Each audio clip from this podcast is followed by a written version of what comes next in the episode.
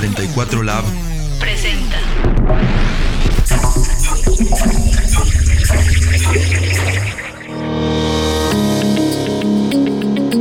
Esto es La Esperanza en una nube.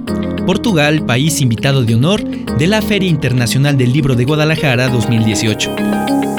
Hola, ¿qué tal? Yo soy Omar García y te presentaré a Carlos y a Norma, dos apasionados de los libros, pero no solo como lectores, sino como agentes de cambio en una industria que se desploma en lo físico, pero que trata de encontrar su salvación en Internet.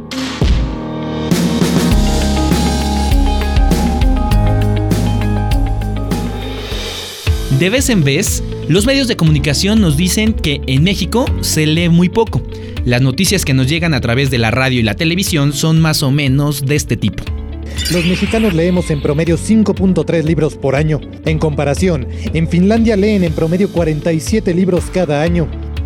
El año pasado solo 45 de cada 100 mexicanos leyó un libro y solo dedican 38 minutos de lectura continua en cada sesión. Esto de acuerdo con los resultados del módulo de lectura que realizó en febrero el INEGI. De acuerdo con el INEGI, para muchos leer sigue siendo poco atractivo, ya que el 17% asistió a una librería y apenas 11 de cada 100 mexicanos. Pues a propósito del regreso a clases, le cuento que en México se lee pues poco y tal vez sea aún más preocupante leer pero sin entender.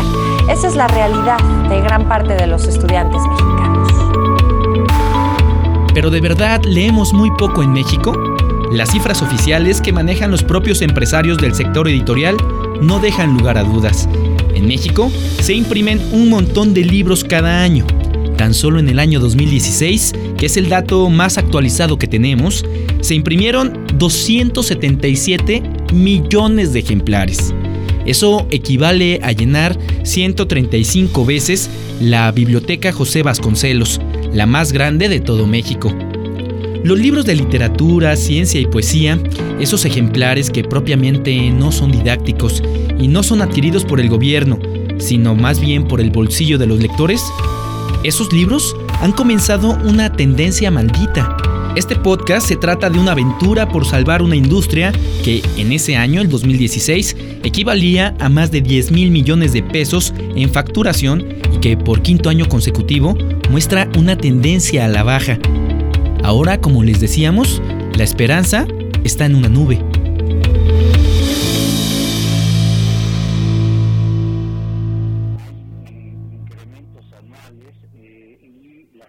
entre el 2016 que eran las últimas cifras que teníamos, contra las del 2017 que presentaremos ahora en la Feria Internacional del Libro de Guadalajara, hay un aumento en el 21%, de, un 21% de un año a otro.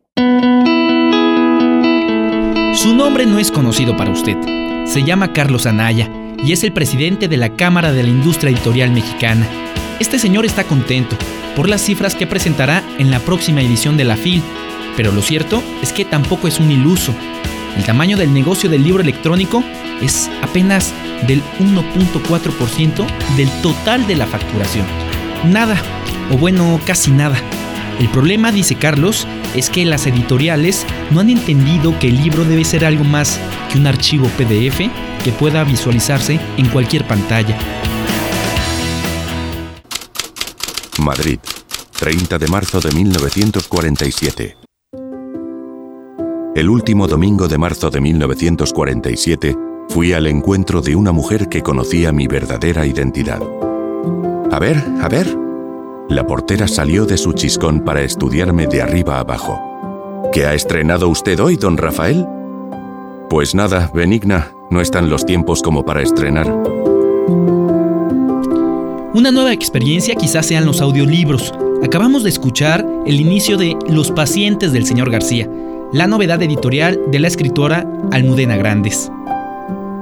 Los audiolibros son una de las apuestas de la editorial Planeta. Norma Rufrancos trabaja como encargada de marketing digital. Según ella, este formato ya funciona en otras ciudades del mundo porque son las zonas urbanas una ventana de oportunidad. Al haber tanta distancia entre el trabajo y los hogares, los automovilistas buscan distraerse escuchando historias.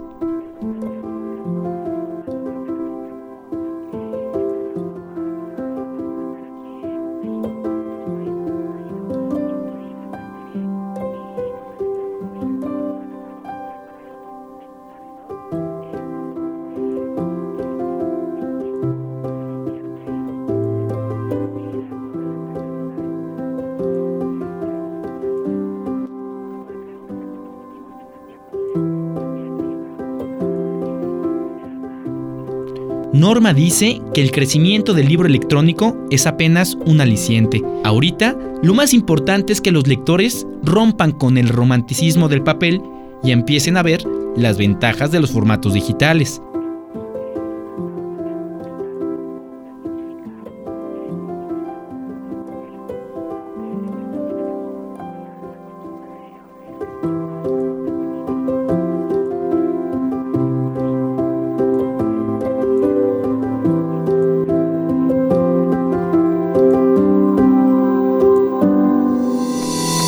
Sea por el audio, por el peso de cargar un libro en la espalda o simplemente por tener la posibilidad de leer un libro en tu celular, el libro electrónico ha ganado terreno en la industria. Eso sí, no lo suficiente. Hasta aquí vamos a dejar este episodio. Conoce más del programa que trae Portugal como invitado de honor y de toda la Feria Internacional del Libro en www.fil.com.mx. Yo soy Omar García, coordinador editorial del 44 Lab que es una iniciativa del Sistema Universitario de Radio, Televisión y Cinematografía de la Universidad de Guadalajara. 44 Lab presentó Universidad de Guadalajara.